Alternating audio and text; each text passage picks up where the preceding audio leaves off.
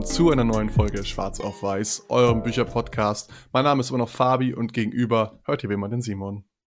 Und heute haben wir euch mal wieder ein Buch mitgebracht, was euch helfen wird, eure Beziehungen besser zu führen, sowohl im privaten, mit eurem Partner, eurer Partnerin, äh, im beruflichen, eigentlich überall auf der Welt quasi.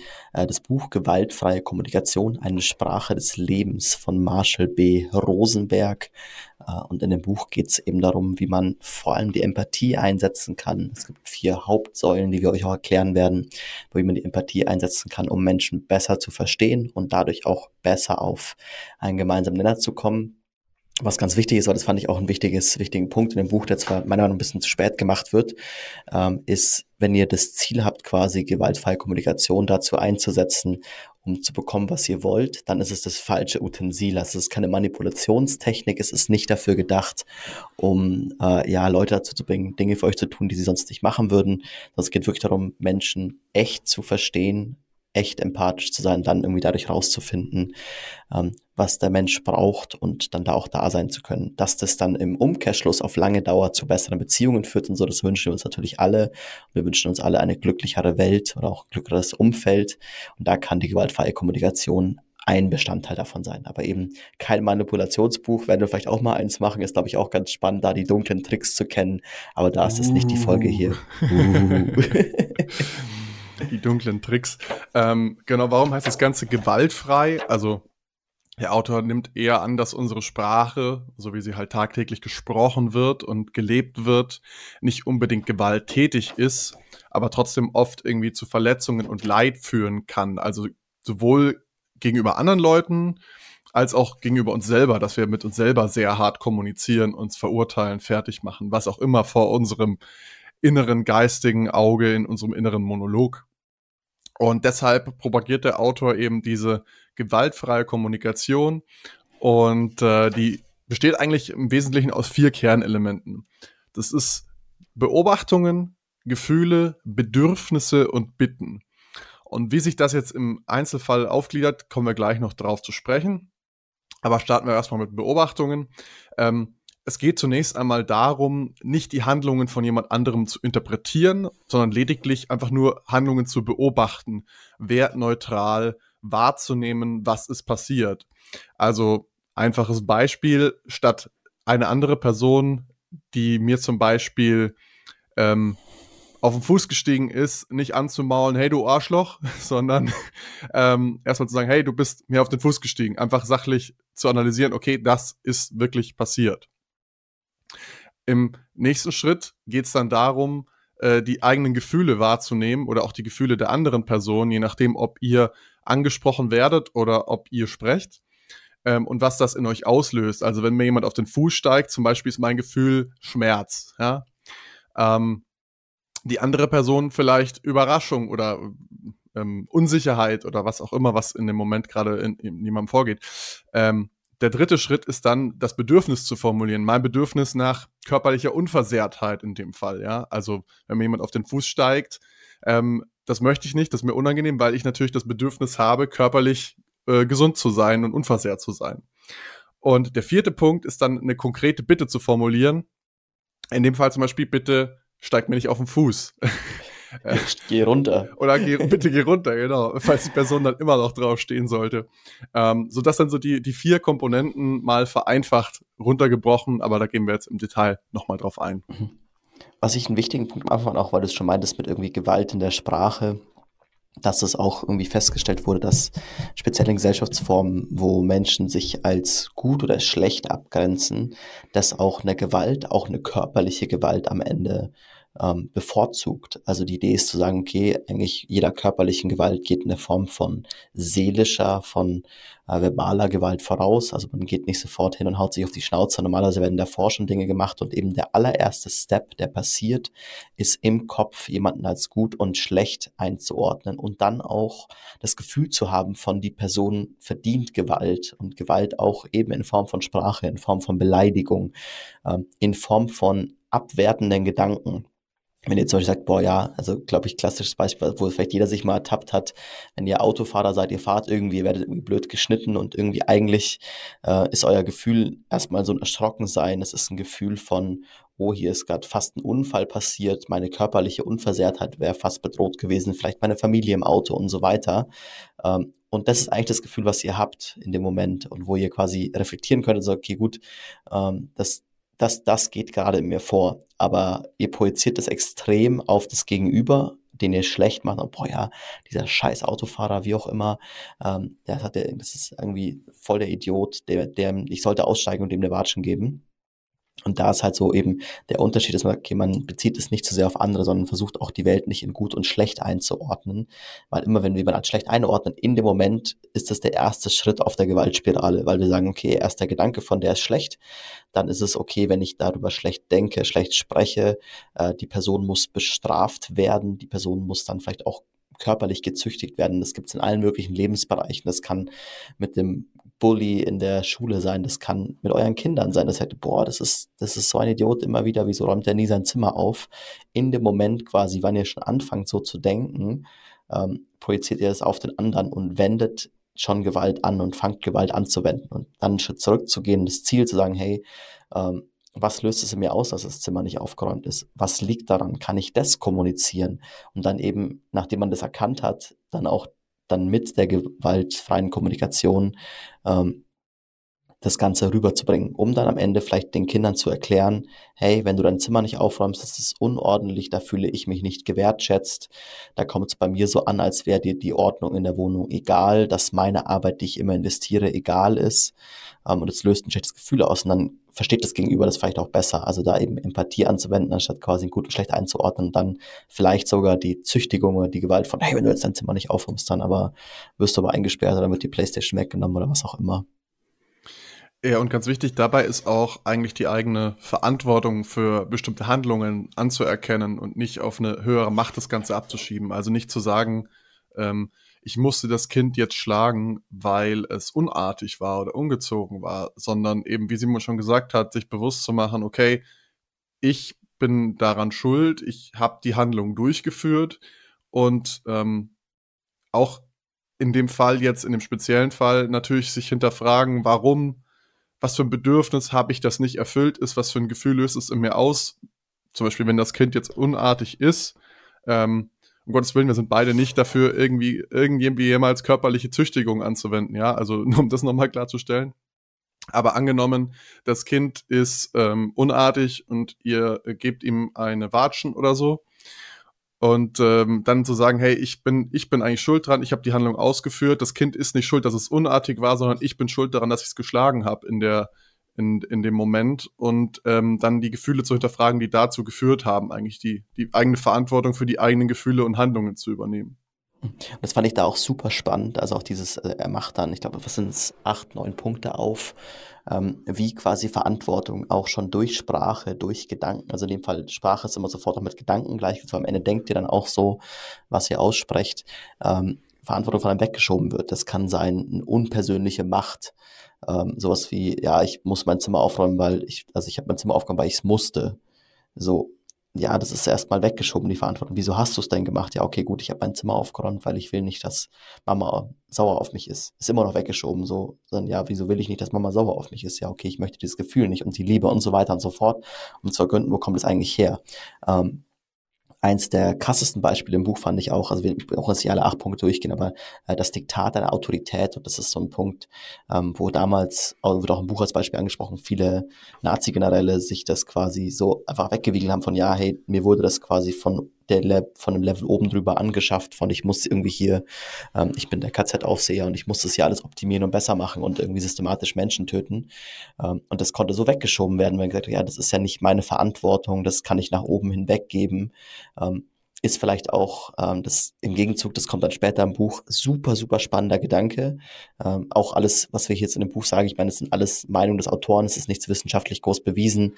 Ähm, aber dieser Gedanke, dass gerade dieses, dieses Wegschieben von Verantwortung ganz bewusst genutzt wird, um Machtstrukturen zu erhalten.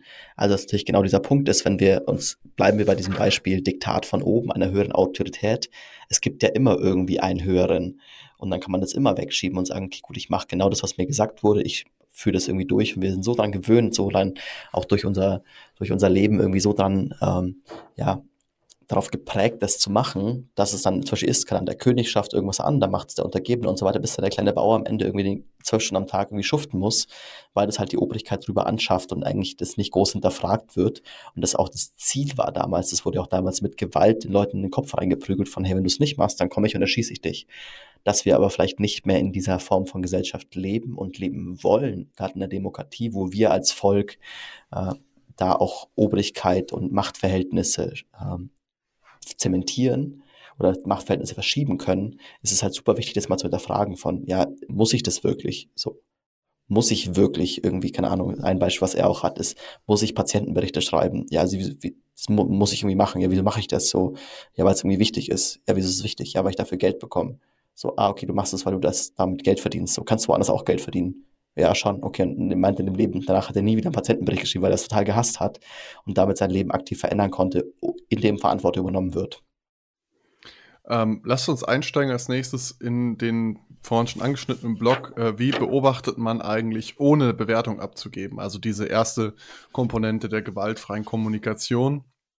Und wichtig hierbei ist, sich einfach mal auch bewusst zu machen, dass unsere Sprache, so wie sie ist, sehr, sehr oft Werturteile ablässt. Also wenn ich alleine schon sage, zum Beispiel Simon, du bist, dann füge ich in irgendeiner Form ein Werturteil ab. Ob ich jetzt sage, Simon, du bist großzügig, du bist nett, du bist toll oder was Negatives, äh, du bist geizig, du bist ein Arsch, du bist äh, faul, was auch immer. Es ist immer automatisch ein Werturteil mit dabei. Ähm, selbst wenn wir, wenn wir loben, wenn ich zum Beispiel sage, Simon, hey, die Folge hast du gut gemacht, ist da ein Werturteil von mir ähm, inbegriffen, mehr oder weniger direkt oder indirekt. Und ähm, es ist einfach wichtig, sich bewusst zu machen, wie trenne ich eigentlich so eine, so eine Aussage von einem Urteil. Und ich nehme jetzt einfach mal ein Beispiel äh, aus dem Buch. Wenn ich jetzt sage, du bist zu großzügig, ist das die Bewertung mit Urteil. Wenn ich, wenn ich sage, okay, wenn ich sehe, dass du äh, dein Essensgeld rausschmeißt in der Pause, äh, rausschmeißt ist wieder ein Werturteil. Wenn ich sehe, dass du dein Essensgeld ausgibst in der Pause, halte ich dich für gro zu großzügig. Dann habe ich auf einem ähm, ersten Step die Beobachtung, im zweiten Step erst das Urteil. Also eine konkrete Wobei Handlung. du auch hier im zweiten wird. Step auch schon wieder durch das zu großzügig eine Wertung reinbrichst. Also das ist jetzt das Beispiel aus dem Buch. Es ist, es ist ja auch gedacht sozusagen, dass, dass quasi äh, Beobachtung und Urteil einfach nur separiert werden. Also Urteil ist schon mit drin, hast du recht. Ja. Aber einfach zu sagen, okay, mal klar zu werden, wann immer ich irgendwie, ähm, ja, wann immer da eine Wertung reinkommt. Äh, anderes Beispiel vielleicht nicht. Ähm, hier, ähm, wenn du dich nicht ausgewogen ernährst, nimmt deine Gesundheit Schaden. So ist schon wieder wertend. Klingt erstmal gar nicht so, weil es irgendwie nach einer ähm, Erklärung klingt, nach irgendwie gesichertem Wissen irgendwie vermischt wird. Ähm, aber eigentlich ist es, wenn du dich nicht ausgewogen ernährst, befürchte ich, dass deine Gesundheit vielleicht Schaden nimmt. Also diese Befürchtung so ausgelungener Währung ist wichtig und dann kommt eigentlich die Bewertung und das auseinander zu klamüsern und sagen, hey, so ist das und das für euch zu erkennen, ähm, super wichtig. Oder auch ein geiles Beispiel, Jochen ist hässlich. So, ja, klar, ist eine Bewertung, ich mag Jochen nicht. Ähm, aber das auch wieder klar zu machen, okay, das ist kein allgemeingültiges, Jochen ist hässlich, klingt nach allgemeingültig. Und sagen, okay, Jochens Äußeres zieht mich nicht an. Zeigt quasi die Feststellung, das Beobachten von das, so wie Jochen aussieht, finde ich nicht anziehend. Ich als Person. Es kann die nächste Person geben, die es anders sieht und da quasi das auseinander zu klamüsern. Da gibt es auch im Buch immer, quasi, es gibt zu jedem Kapitel immer verschiedene Tests und Übungen nochmal, wo quasi Aussagen dargestellt werden. Dann ist die Aufgabe des Lesers, ist zu bewerten, ist das jetzt gut beobachtet, ist das nicht. Äh, dafür ist das Buch echt ganz cool, um euch da ein bisschen, euch auch ein bisschen einzugrooven. Ich glaube, da brauchen wir gar nicht in alle Beispiele eingehen. Ähm, dann der nächste Säule, die, der Punkt ist, ähm, Gefühle wahrzunehmen und auszudrücken. Und da geht es darum, dass man erstmal erkennt, okay, ähm, was hier ist ein Gefühl, was ist das unterliegende Gefühl eigentlich, weil jede Aussage, jede Aktion, die ihr im Leben macht, kommt immer aus einem Gefühl, aus einem Gedanken heraus. Ähm, zum Beispiel, keine Ahnung, ähm, wenn ihr Jobdiskussion seid oder eine Gehaltsverhandlung und dann kommt der Punkt von, ja, irgendwie ihr bekommt mehr Gehalt, aber ihr fühlt euch schlecht und sagt, ja, nee, das ist nicht annehmbar, dann ist das eine sehr absolute Aussage, aber erstmal zu erkennen an euch, okay, was ist das Gefühl dahinter? Ähm, ich habe das Gefühl, das ist kein faires Angebot. Ich habe das Gefühl, dass sich dadurch meine Arbeit nicht gewertschätzt hat, dass ich vielleicht minderwertiger bin als andere, weil ich weiß, dass Kollegen mehr verdienen und so weiter. Und damit quasi erstmal eure Gefühle zu erkennen, Gefühle wahrzunehmen und dann auch dementsprechend zu kommunizieren, weil dann quasi kann der Gegenüber damit auch arbeiten, sagen, ah, okay, krass, ähm, darum geht's also. Es geht nicht um, dass es einfach so schwarz auf weiß, das Angebot passt nicht, sondern halt, okay, das Gefühl dahinter ist das, was eigentlich euch motiviert, was euch zur Handlung bewegt. Und das quasi auch den Leuten zu sagen, damit sie damit arbeiten können, wahnsinnig wichtig.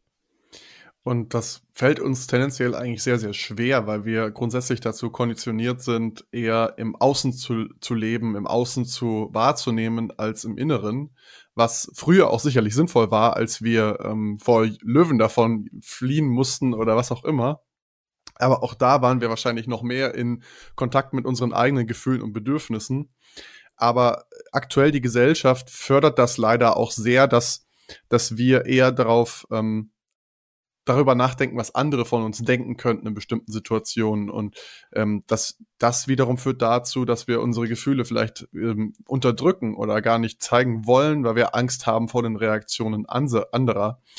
Und ähm, das heißt, wir müssen eigentlich erstmal wieder wirklich, wie Simon auch schon gesagt hat, in Kontakt treten mit dem, was in uns vor sich geht, bevor wir ähm, wirklich weiter einsteigen können, auch in die gewaltfreie Kommunikation oder äh, wir nennen es jetzt, glaube ich, im Weiteren einfach kurz GFK, so wird es auch im Buch immer abgekürzt, weil es ein relativ langer Terminus ist.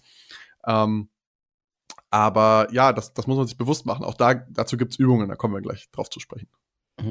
Was ich da auch spannend fand, um quasi dann den Wortschatz wieder zu erweitern, es werden im Buch, das sind, glaube ich, jeweils so 40 verschiedene Wörter für ähm, wenn, also er, er teilt es auf in eigentlich zwei Arten von Gefühlen. Gefühle, wenn unsere Bedürfnisse erfüllt werden und Gefühle, wenn unsere Bedürfnisse nicht erfüllt werden. Also gute und schlechte Gefühle. Genau hier das Beispiel zu haben, äh, wenn mich jemand fragt, und wie fühlst du dich? Ja, sagst du, ich fühle mich gut. Ähm, das ist sehr, sehr vage. Das ist eigentlich ganz, ganz weit weg von dem, wie wir uns wirklich fühlen. So, keine Ahnung.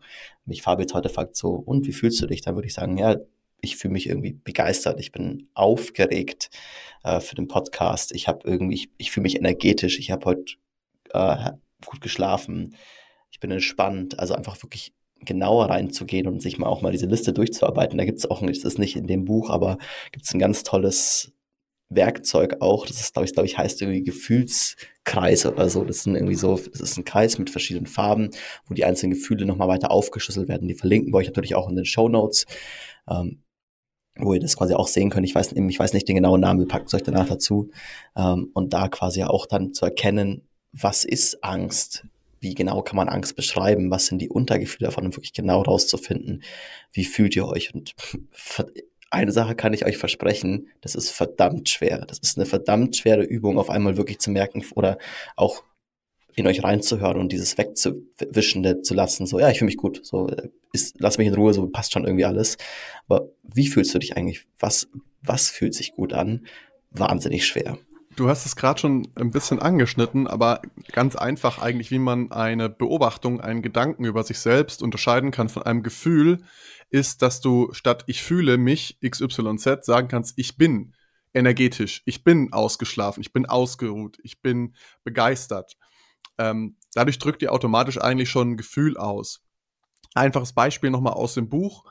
Die Beschreibung, wie wir über uns denken, wäre zum Beispiel, ich fühle mich unzulänglich als Gitarristin, weil ich kann nicht sagen, ich bin unzulänglich.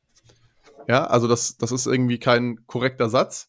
Aber ich kann sagen, ich fühle mich als Gitarristin enttäuscht über mich selbst. Ich bin enttäuscht. Ja, drücke ich ein Gefühl aus sozusagen an der Stelle. Also ähm, und so diese kleinen Nuancen äh, kann man relativ gut äh, ja, einschätzen schon, ist das jetzt ein Gefühl oder denke ich eigentlich gerade nur über mich selbst nach? Oder fühle ich wirklich? Und jetzt, jetzt seid ihr schon todesmäßig verwirrt, hundertprozentig, weil das hat, glaube ich, auch echt gebraucht, dieses Kapitel, bis der Groschen gefallen ist. Und ich glaube, das ist auch echt ein Punkt, wo das Buch sehr gut ist, das dann zu erklären und auch dann hinten die Beispiele dazu zu bringen, wo ich auf jeden Fall kann, auf jeden Fall eine Empfehlung, sich das Buch zu holen. Wenn wir, ähm, aber einfach allein, allein dieses eine Werkzeug zu sagen, okay, wie fühle ich mich wirklich, wahnsinnig wertvoll. Also ich habe auch diesen, haben wir zum Beispiel vielleicht auch wieder so ein kleiner Blick hinter die Kulissen. Ich meine, wir lesen sehr viele Bücher. Ähm, mein Ansatz ist, wenn ich aus jedem Buch eine Sache mitnehme, ist es schon viel. Dann ist es ein gutes Buch. Und ich glaube, das ist die Sache, die ich aus diesem Buch mitnehmen werde, ist dieses, okay, wie genau fühle ich mich und vielleicht auch andere rauszukitzeln von, wie genau fühlt die Person sich ähm, weil das, glaube ich, so viel ausmacht und sowas, so ein verlerntes Wissen, so ein verlernter Skill irgendwie ist, ähm, dass es wahnsinnig wichtig ist, da wieder in Kontakt irgendwie zu kommen mit. Ähm, der nächste Step ist es eigentlich eine Erweiterung von dem, was wir euch gerade erklärt haben. Da geht es nämlich um Bedürfnisse. Weil die These vom Autor ist, dass grundsätzlich jedes Gefühl nicht aus einer Außenhandlung ähm, entspringt, sondern aus einem inneren Bedürfnis. Und wir nehmen einfach mal ein Beispiel. Der Mann äh, kommt nach Hause, ist geschafft vom Arbeitstag, setzt sich aufs Sofa, legt die Füße hoch, will sich ausruhen. Die Frau kommt rein, zwei mögliche Szenarien. Oh, du bist so faul, du liegst ja auf dem Sofa äh, und ich mache die ganze Hausarbeit, du musst alles alleine machen. Oder Szenario 2, sie kommt rein, also im ersten Fall, Entschuldigung, das ergänze ich noch kurz, äh, das Bedürfnis der Frau offensichtlich moralischer Beistand oder, oder ähm, Unterstützung im Haushalt oder bei den Themen natürlich, dass äh, daraus die Reaktion hervorgeht. Äh, und Variante 2 ist eben, oh mein Schatz, du, du bist so fertig von der Arbeit, kann ich dir irgendwie was bringen, kann ich dir was Gutes tun, ähm, wie geht's dir? Und da ist das Bedürfnis halt, bei der Frau in dem Fall eher ähm, vielleicht Zweisamkeit oder, oder eine, eine, eine harmonische Beziehung äh, an der Stelle, was, was wichtiger ist als jetzt dann vielleicht Unterstützung im Haushalt oder so. Ähm, und das Wichtige dabei ist, durch, dadurch, dass wir uns bewusst werden, welche Bedürfnisse wir eigentlich haben, unterbewusst, ja, also wir müssen uns das bewusst machen, dann können wir auch verstehen, warum wir uns fühlen, wie wir uns fühlen in der Situation. Und das ist jetzt nochmal der, der Königsweg, sage ich jetzt mal so schön, weil das ist eigentlich das Schwierigste, jetzt wirklich die eigenen Bedürfnisse dann zu erkennen, warum bestimmte Gefühle in euch ausgelöst werden. Ich fand da auch in dem Kapitel drei Steps ganz interessant, das auch besser zu verstehen. Ähm, er nennt es von der emotionalen Sklaverei zur emotionalen Befreiung, beziehungsweise die Übersetzerin nennt es so. Ähm, das erste Stadium quasi ist die emotionale Sklaverei. Wir übernehmen die Verantwortung für die Gefühle anderer. Dass man sagt, man hat immer das Gefühl, okay, ich muss mich danach richten, wie geht es meinem Partner, ich muss mich danach richten, wie geht's meinen Eltern? Also auch klassisches Beispiel, wo glaube ich jeder das durchmacht, ist irgendwie im Aufwachsen in der Kindheit ist es immer so dieses Jahr, ich übernehme, ich will, dass meine Eltern, dass die mich lieb haben, dass ich mich gut, dass die sich gut fühlen bei mir, dass sie gut um mich denken. Äh, dann kommt das Teenageralter, da kommt dann das zweite Stadium, das rebellische Stadium. Äh, wir ärgern uns, wir wollen für die Gefühle anderer nicht länger verantwortlich sein. Also wir sind immer noch im Außen. Jetzt haben wir dieses Ding von, ja, ist doch mir egal, was du denkst, ist doch mir wurscht, Mama, ob du nachts Angst hast, wenn ich bis in der Früh um vier draußen bin und mir irgendwie die Hucke voll sauf, so. Das ist so ein bisschen diese rebellische Phase, nennt der Autor genau diese, das auch. Genau, diese rebellische Phase. Ähm, also ihr habt zumindest schon mal verstanden, dass die Gefühle anderer nicht euer Problem sind, ähm, drastisch gesagt. So, aber ihr könnt es noch nicht ja. richtig kommunizieren. Und dann in der letzten Phase kommt ja dazu die emotionale Befreiung. Wir übernehmen die Verantwortung für unsere Absichten und Handlungen. Also dann wirklich auch zu sagen, okay, ähm, unsere eigenen Absichten sind uns wichtig, aber wir sind uns auch den, den, den Wellen dahinter bewusst. Und das ist zum Beispiel, glaube ich, dann gerade eben nach diesem rebellischen jugendlichen Status, wenn man auch sagt, okay, ich verstehe das, wieso Mama nicht will, dass ich irgendwie nachts um drei noch besoffen nach Hause fahre mit dem Auto. So, ich verstehe das, dass sie sich Sorgen macht und einfach auch sagen, okay, ich mache das vielleicht trotzdem, aber mir ist bewusst, was es auslöst. Also bitte fahrt auf gar keinen Fall besoffen im Auto, gar keine gute Idee. Aber quasi, wenn ihr euch für Dinge entscheidet, ähm, dass ihr euch einfach dem eurer, eurer Verantwortung klar seid, was ihr damit auslöst. Ähm, und im Optimalfall natürlich schaut, dass ihr die Gefühle der anderen damit nicht verletzt. Was auch wichtig ist oder auch sehr, sehr schwierig ist, aber wichtig, das zu meistern, wenn jemand euch zum Beispiel Kritik an den Kopf wirft, wie nehmen wir nochmal das Beispiel, du bist immer viel zu großzügig. Ähm, ist es wichtig eigentlich nicht auf den Wortlaut zu hören, weil sonst würden wir uns angegriffen fühlen. Das ist eine Variante, wie wir auf so eine negative Äußerung reagieren können, ist und selbst die Schuld geben an der Stelle, ja. Ähm, Variante 2 wäre dann zu sagen, okay, du bist immer zu großzügig, ja, was soll das? Du, wer bist du zu urteilen, also dem anderen die Schuld geben darüber, dass ich jetzt aufgebracht bin? Ähm, ist auch noch nicht der ideale Weg, aber es gibt insgesamt vier Möglichkeiten, wie wir darauf reagieren können, laut dem Autor. Die dritte ist, in der Situation unsere eigenen Gefühle und Bedürfnisse wahrzunehmen. Das heißt, wenn wir äh, uns angegriffen fühlen, dann wahrzunehmen, dass wir uns angegriffen fühlen und warum das vielleicht so ist. Das Bedürfnis, das Unterliegende vielleicht nach Verständnis oder was auch immer das sein mag, ähm, zu erkennen. Und der, der höchste Weg sozusagen ist, diesen Angriff eben gar nicht per Wortlaut zu nehmen, sondern die Gefühle und Bedürfnisse des Gegenübers herauszuhören und wahrzunehmen. Also das sind so die vier Möglichkeiten, wie ihr mit ähm, Bedürfnissen eigentlich umgehen könnt, auch an der Stelle. Aber wie gesagt, das erfordert viel, viel Übung. Ich habe das auch so ein bisschen probiert, jetzt seit wir das Buch gelesen haben, mal darauf zu achten mehr, aber es ist wahnsinnig, wahnsinnig schwer, ähm, Sachen nicht persönlich zu nehmen, muss man auch einfach sagen, wenn du da jetzt nicht wirklich geübt drin bist. Ja, das ist, glaube ich, auch so das, das überlegende Thema des Buchs, quasi hier die Empathie, so die Gefühle für andere zu empfinden oder halt andere, die Gefühle von anderen einschätzen zu können es gibt auch Extrembeispiele im Buch, wo er irgendwie von einer Kursteilnehmerin berichtet, die irgendwie dann überfallen wurde, in einem Frauen- oder einem Obdachlosenheim gearbeitet hat und dann quasi mit dem Messer in der Kehle bedroht wurde von, sie soll doch unbedingt jetzt ein Zimmer hergeben, weil der, weil sie den Obdachlosen wegschicken wollte oder musste, weil sie keinen Platz mehr hatte und dann auf ihn eingegangen ist und er, ja, irgendwie, ähm, ich höre, du willst quasi, du willst, dass wir dir ein Zimmer geben, du fühlst dich unrecht behandelt und dann erzählt er quasi weiter und so, bis sie halt dann irgendwie zu dem Kern nach einer halben Stunde kommen von, äh, an was das liegt und irgendwie, dass er nicht immer warten will und er wird immer abgewiesen und so weiter. Und am Ende kann sie es, schafft sie es dann, ihn äh, doch irgendwie davon abzubringen, sie abzustechen ähm, und hilft ihm dann in, in, einem anderen Heim für die Nacht einen Ort, einen Schlafplatz zu finden, da muss ich schon sagen, das hört sich schon auch irgendwie sehr gebaut an. Also, und irgendwie ist, also, aber einfach zu sagen, okay, gut, ein bisschen zu versuchen und dem anderen zu reflektieren, auch was ist bei euch angekommen. Auch, das fand ich auch ein, ein spannendes Werkzeug, zu sagen, das auch von anderen einzufordern. Also, dann kann auch manchmal komisch vorkommen und ein bisschen ähm, tadel und autoritär und sagen, hey, kannst du mir bitte sagen, was bei dir angekommen ist? Hast du, was hast du, was ist bei dir angekommen von dem, was ich gesagt habe? Und klar, wenn ihr das halt sagt, so, äh, ja, Fräulein, äh, hast du mich verstanden? So, ja, klar, dann wird es nicht klappen, so, aber wenn ihr halt sagt, ihr macht es davor schon klar von, hey, es geht mir darum, ich will, dass wir gegenseitig verstehen, was unsere Bedürfnisse sind. Und mir ist es ganz wichtig, dass du verstehst, was ich gesagt habe, wirklich verstehst, verstehst, was ich dabei denke, ähm, dann kann das auch helfen und dann könnt ihr auch sagen, hey, irgendwie, ähm, ja, eben mir geht's beim, bei mir löst ein schlechtes Gefühl aus, wenn ich immer aufräumen muss und du nicht ähm, oder du mich, wenn du nach Hause kommst, dich einfach nur auf die Couch legst und ich dann irgendwie für uns koche. Ähm, hast du verstanden, was ich dann irgendwie hier sage? Dann wiederholt dann vielleicht der Partner und sagt, ja, du willst, dass wenn ich nach Hause komme nach einem harten Arbeitstag, ich auch noch mich um den ganzen Haushaltsmist kümmere. So, und dann versteht man erstmal, was man selber sagt, über die Luft transportiert wird, mit dem anderen Ohr ankommt, dass da mega viele Unterschiede zwischen sein können, weil ihr sagt vielleicht, hey, ja, ich will halt, dass wir irgendwie gemeinsam diese Wohnung sauber halten und euer Partner hört halt dann, äh, ja, er soll nach einem harten Arbeitstag quasi weiter schuften und ist das irgendwie, findet das irgendwie blöd. Dann kann man auch verstehen, wo Konflikte entstehen, weil einfach halt sich gegenseitig nicht verstanden wird, was die unterliegenden Bedürfnisse sind des Partners. Das ist vielleicht, ich möchte mich entspannen, ich will mich relaxen nach einem Arbeitstag. Aber eigenes ist vielleicht von, ich möchte die Wohnung sauber haben. Ich habe auch einen harten Arbeitstag hinter mir. Ich will nicht, dass alles an mir hängen bleibt. Und dann mal auf der Ebene zu arbeiten, äh, kann sehr, sehr viel helfen, um wirklich mal zu verstehen, wo die Konflikte herkommen, weil das werdet ihr alle haben, das habt ihr, wenn ihr in einer Beziehung seid, in eurer Beziehung, das habt ihr mit euren Eltern, mit Arbeitskollegen. Es gibt Dinge, die immer und immer wieder kommen. Und dem mal wirklich auf den Grund zu gehen, was das, der, das eigentliche Ding dahinter ist, super spannend und aber leider auch mega schwer. Also. ja, das, das ist wirklich so der, der, der schwierigste Step, eigentlich das wirklich versuchen in der Praxis anzuwenden. Aber im Buch sind auch wirklich sehr hilfreiche Übungen drin. Ich glaube, es gibt auch noch ein Kursbuch, sag ich mal, irgendwie so ein 14-Wochen-Programm, was man durchziehen kann von ihm.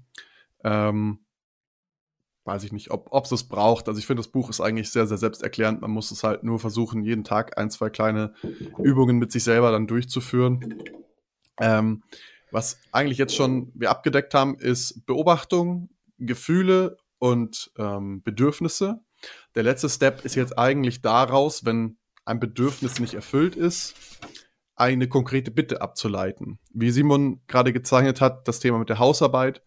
zu sagen, hey, ich verstehe, du hattest einen anstrengenden, harten Arbeitstag. Ich hatte leider auch einen anstrengenden, harten Arbeitstag. Können wir uns vielleicht die Hausarbeit irgendwie aufteilen, damit wir beide schneller uns entspannen können?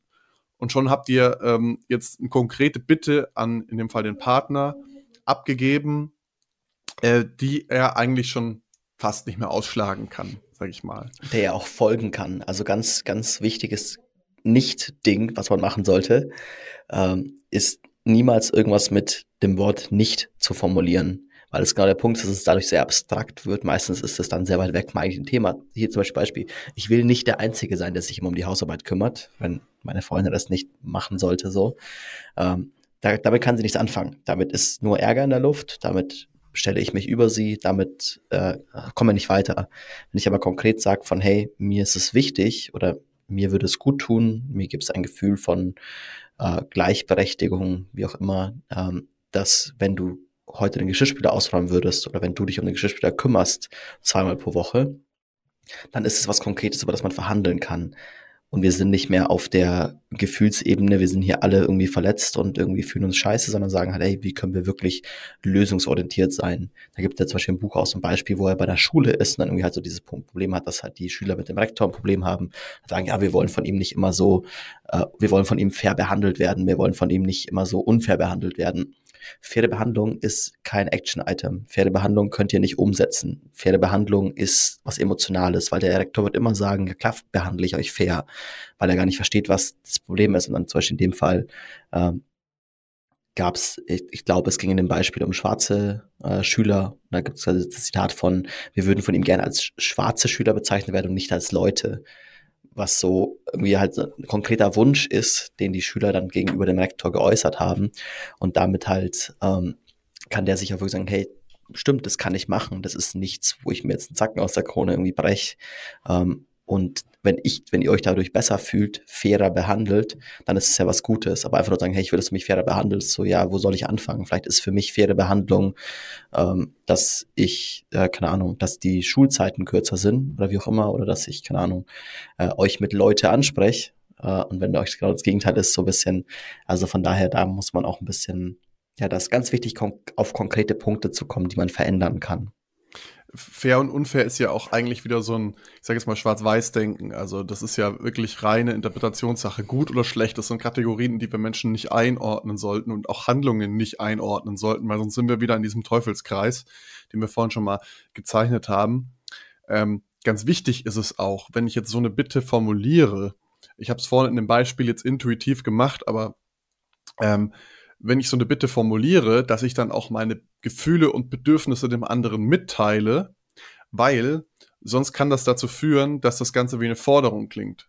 Ja, wenn ich nur sage, kannst du mir bitte beim Haushalt helfen, ist das zwar relativ konkret formuliert oder kannst du vielleicht bitte die Spülmaschine ausräumen, das ist noch konkreter, ähm, aber ich habe davor meine Gefühle und Bedürfnisse nicht ausgedrückt, das heißt, es klingt wie eine Forderung. Und ähm, auch ganz wichtig ist, ihr müsst dem anderen bewusst machen, dass ihr, dass er die Option hat, Nein zu sagen. Weil sonst ähm, kann es passieren, dass die andere Person vielleicht aus Schamgefühl Ja sagt, aber eigentlich nur widerwillig, weil sie gar keine Lust darauf hat, äh, euch zu helfen oder nicht, nicht möchte, weil äh, es kein eigenes Bedürfnis von ihr ist, jetzt euch zu unterstützen. Und dann äh, wird das in Zukunft immer schwieriger für euch, solche Bitten ähm, mit einer positiven Reaktion äh, beantwortet zu bekommen. Auch da eben ganz wichtig, das ist auch der Unterschied, was eine Bitte von einer Forderung unterscheidet oder von einer Anweisung, ist, dass wenn ich Nein sage, dass es dann auch keine negativen Konsequenzen gibt. Und ich bin danach böse auf dich, ist eine negative Konsequenz. Dann ist es keine Bitte. Dann seid euch dem einfach auch klar. Dann seid auch klar, dass es eine Forderung ist. Ist aber, also im Sinn von, ja, ich, keine Ahnung, ich habe meinen Partner gebeten, den Rasen zu mähen. Wir bleiben jetzt ganz viel bei dem Beispiel. Ich glaube, das ist was, das was die meisten von euch kennen werden, aber halt, ähm, ich habe ihn gebeten, Rasen zu mähen, er hat es nicht gemacht und jetzt bin ich böse auf ihn. Ähm, so, ja, okay, gut, dann war es auch keine Bitte, dann war es kein Wunsch, sondern habt ihr gesagt, dann fordert es von, von eurem Partner.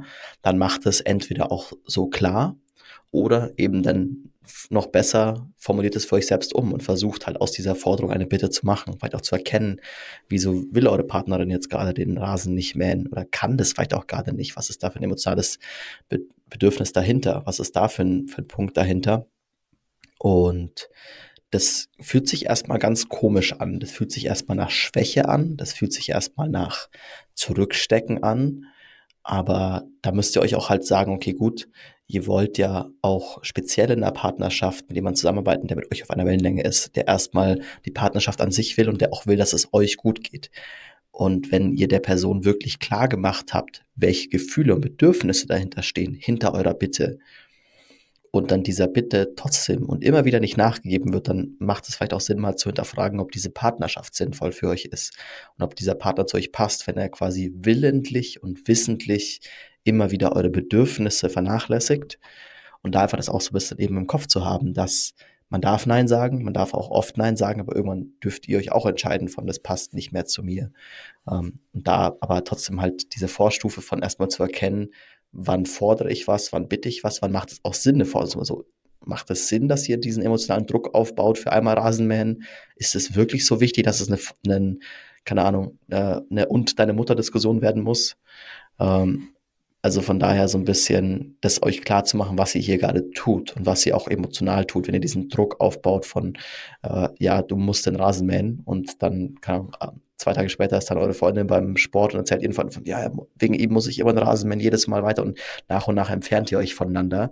Also da einfach auch sich bewusst zu machen, wann ist es das wert? Und gerade bei vielen Hausarbeiten, bei vielen solchen Themen sollte es nicht wert sein, da euren Partner emotional rein zu, ja, reinzudrängen.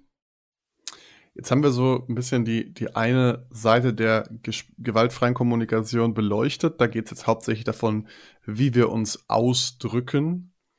Und die andere Seite davon ist eigentlich, ähm, wie wir das Ausgedrückte aufnehmen, also wie wir anderen Menschen Empathie geben können, ja. Und Empathie heißt in dem Fall nicht Mitgefühl, das heißt nicht, ich ähm, Simon geht es schlecht und dann geht es mir auch schlecht, weil Simon schlecht geht, ja, sondern ähm, Empathie im Sinne von, ich versuche dich zu verstehen, deine Gefühle zu verstehen, deine Bedürfnisse zu verstehen und dir einfach zuzuhören, weil du dir das vielleicht gerade von der Seele reden musst. Ich versuche nicht, dir irgendwelche Werturteile anzudrehen. Ähm, ich versuche nicht, deine, deine Meinung zu bestätigen oder zu, zu widersprechen. Ich versuche nicht, ähm, eigene Geschichten einzubringen, die mir vielleicht in ähnlicher Form passiert sind, sondern einfach nur dir zuzuhören über deine Bedürfnisse und deine Gefühle. Und da ist auch wichtig, eben bei dem Zuzuhören, ähm, auch eben selbst zu erkennen, was für Reaktionen werden einem selbst davon aufgelöst. Ganz in, super interessanten Punkt fand ich auch, ein Nein empathisch zu hören. Also wenn jemand Nein sagt, dass man da auch quasi versucht, das empathisch aufzunehmen und zu sagen, hey, das passt. Ähm, an, an, was liegt das? Was ist der unterliegende Punkt? Wie kann ich der gegenüberliegenden Person da entgegenkommen und nicht das gleich als Zurückweisung zu sehen? Normalerweise haben wir ein Nein als sehr krasse, sehr klare Zurückweisung. Ähm, und wenn wir aber sagen, hey, wir haben da quasi diese Tendenz, sagen, okay, wir verstehen das, okay, dass auch man, dass da Bedürfnisse sind, die jetzt meiner aktuellen Forderung gegenstehen, dann kann das sehr, sehr viel helfen. Also auch bei gerade in diesen Momenten, das müsst ihr euch mal irgendwie vorstellen oder selber mal irgendwie auch nicht reinfühlen. Ich, ich kenne es absolut von mir selbst, wenn man jemand nach was fragt, dann kommt ein relativ klares äh, Nein, ich möchte das nicht machen. Das wäre erstmal so, dann geht erstmal so ein Schauer durch den Körper, man hat erst das Gefühl von, oh, was ist jetzt gerade hier passiert? Ich bin gegen eine Wand gelaufen. Aber auch zu sagen, okay, gut, das ist jetzt nichts, was die Person bewusst macht und diese Be Person ist nicht böse, weil sie diese Gefühle in mir vorluft. Ich, ich alleine löse diese Gefühle in mir hervor. Ich, ich fühle mich schlecht, wenn die Person Nein sagt. Das ist nicht die Beabsicht. Das ist nicht, weil es ein böser Mensch ist, der mir was Schlechtes will.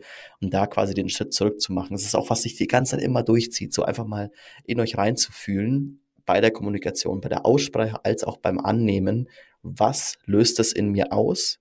Was löse ich in mir aus? Also auch hier die Verantwortung zu nehmen von, okay, ähm, was löse ich in mir aus, wenn mir jemand sagt, ich mache schlechte Arbeit? Weil das ist nicht, dass die Person sagt, hey, du machst irgendwie hier oder das musst dich hier verbessern und die Person löst in mir ein schlechtes Gefühl aus, sondern am Ende löse ich das in mir selbst aus. Ich könnte auch sagen, hey, ja, okay, ich nehme das an, ich erkenne das dahinter, mach damit weiter und irgendwie ist es ist eigentlich erstmal immer neutral. Aber die Gefühle, die bei euch quasi entstehen, entstehen immer durch euch selbst. Ob das Wut ist, ob das Trauer ist, ob das äh, Freude ist. Das ist alles immer aus euch selbst heraus in den Situationen, in Gesprächen, was Aussagen in euch auslösen, nicht das Gegenüber. Finde ich einen super wichtigen Punkt. Äh, eben, wir sagen es die ganze Zeit, es ist schwer, das anzuwenden, aber versucht es mal nur in ein paar Punkten. Versucht euch mal da bewusst reinzudenken in Situationen, wo ihr vielleicht zurückgewiesen wurdet und dann merkt mal, was ihr da für Gefühle in euch ausgelöst habt. Ähm, jetzt haben wir nochmal drüber gesprochen, quasi was ausgelöst wurde bei anderen Menschen. Ähm, wir sind jetzt von der Empathie ein bisschen abgeschweift, aber lass mich nochmal einen Satz dazu an, anmerken. Es zieht sich auch so ein bisschen durch das Buch durch. Ist eigentlich so dieses, hey, wie wie reflektiere, wie mache ich dem anderen eigentlich klar, dass ich ihn verstanden habe und ähm, dass ich seine Gefühle und Bedürfnisse wahrgenommen habe, beziehungsweise wie kann ich mir die Bestätigung, die Versicherung holen vom Gegenüber, dass ich ihn richtig verstanden habe. Und ein Tool, was der Autor immer wieder benutzt, ist eigentlich das Ganze, was ihr zum Beispiel gehört habt von eurem Gegenüber, in eigenen Worten nochmal zu paraphrasieren. Das heißt, einfach wiederzugeben, wie ihr das aufgenommen habt. Und dabei tritt eigentlich relativ schnell zutage, ob die Message richtig aufgenommen wurde und ob ihr ähm, quasi die Gefühle und äh, die Bedürfnisse des anderen richtig verstanden habt.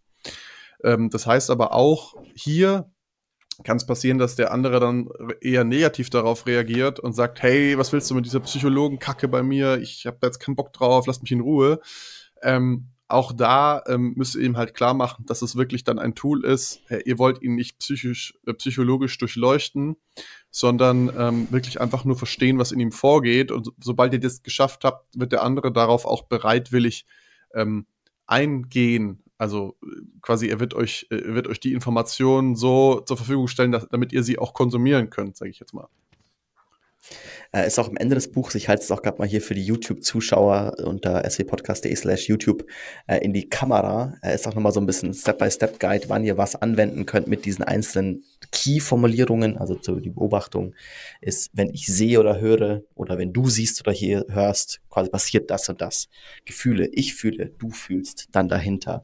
Nächster Step ist dann die Bedürfnisse, weil es mir wichtig ist, ich brauche das, äh, es löste mir was aus, ähm, weil, also quasi, weil das in mir was auslöst und dann am Ende die Bitte quasi, die einfach ist, wo die Beispiele nicht so gut sind, aber quasi wärst du bereit zu tun, würdest du bitte XY äh, umgekehrt, du würdest gerne, dass ich, um quasi auch zu reflektieren, was man quasi als Bitte wahrgenommen hat, wird auch am Ende nochmal ganz schön zusammengefasst, um da irgendwie die einzelnen Steps irgendwie durchzugehen, was man quasi in jeder Situation, wo man gewaltfreie Kommunikation anwenden möchte, äh, nutzen kann und nutzen sollte, im Kopf haben sollte.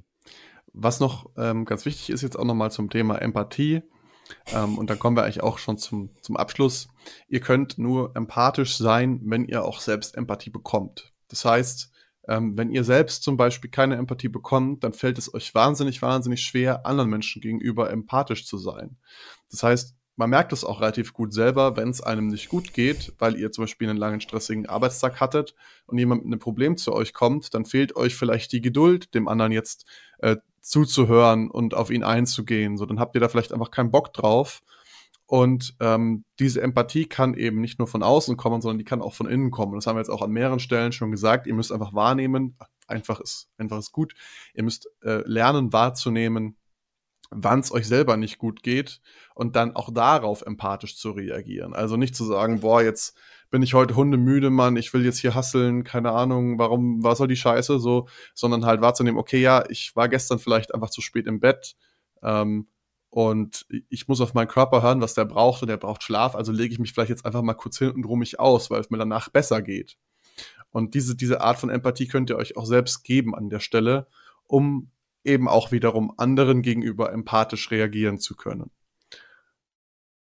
Ja, das ich war glaub, jetzt ein schönes Schlusswort, würde ich sagen. Das, das, kommt, das ist ein schönes Schlusswort. Äh, jetzt haben wir ähm, noch eine Bitte an euch. Und zwar aus dem Bedürfnis da heraus, dass es natürlich uns gute Gefühle gibt, wenn mehr Leute diesen Podcast hören, es uns gute Gefühle gibt, von euch zu hören, dass wenn ihr gerade, egal wo ihr gerade seid, ihr hört uns ja gerade irgendwo und egal wo ihr uns hört, da könnt ihr uns auf jeden Fall abonnieren. Das auf jeden Fall schon mal machen. Abonnieren klicken, bekommt die nächste Folge lässt mein Herz und Fabis Herz schon mal ein kleines bisschen höher schlagen. Und wenn ihr jetzt noch sagt, hey, ich will nochmal den extra Step gehen, ich will den, ich würde gern wirklich was helfen, dann gebt doch eine Bewertung ab. Gibt's, gibt's bei vielen Systemen, gibt's auf YouTube, gibt's auf Spotify, gibt's auch iTunes. Eine kurze Bewertung, vielleicht einen kleinen Kommentar dazu. Wir lesen alle Bewertungen auf YouTube. Wir lesen alle Bewertungen auf Spotify und iTunes. Ähm, also gerne da reinschreiben und auch gerne uns Feedback geben, ähm, damit ja, wir da dieses Gefühl bekommen von mehr Leute hören dass Ihr Bock auf das, was wir hier machen. Und hier ganz klassisch, ich meine, ist auch ein bisschen natürlich einfacher beim Podcast in die meistgehend anonyme Masse, aber es ist eine Bitte. Also es ist unser Agreement, dass ihr das macht, ähm, dass wir uns das wünschen. Wenn ihr es nicht macht, dann ist, ist es halt so. Äh, dann werden wir nicht kommen und euch irgendwie hier den Podcast wegnehmen. Aber es würde uns natürlich sehr freuen, wenn ihr euch da ganz kurz diese Zeit nehmt und da mal kurz diese beiden Buttons klickt. Und falls ihr mögt, ja, also ihr habt die Option Nein zu sagen, habe ich jetzt aber noch ein tolles Angebot für euch, weil ihr könnt uns nämlich auch auf Patreon unterstützen, was bereits der Johnny tut und der Johnny fühlt sich sehr alleine. Äh, danke Johnny an dich an der Stelle. Äh, das heißt, es wäre super, wenn sich da noch ein paar Leute anschließen würden und es dem Johnny gleich tun und uns auf Patreon supporten, um hier noch besseren Content bereitstellen zu können für euch da draußen. Wir machen jetzt eh schon Video, wir machen jetzt eh schon alles, was irgendwie geht mit unseren und damit wir weiter werbefrei einfachen Mitteln. Mit, ja, das ist natürlich auch ein, auch ein wichtiger Faktor. Ähm, ansonsten, genau, ihr wisst es, alle zwei Wochen eine neue Folge. Wir hören uns in zwei Wochen wieder. Ich wünsche euch eine gute Zeit. Bis dahin, macht's gut. Ciao, ciao. Tschö.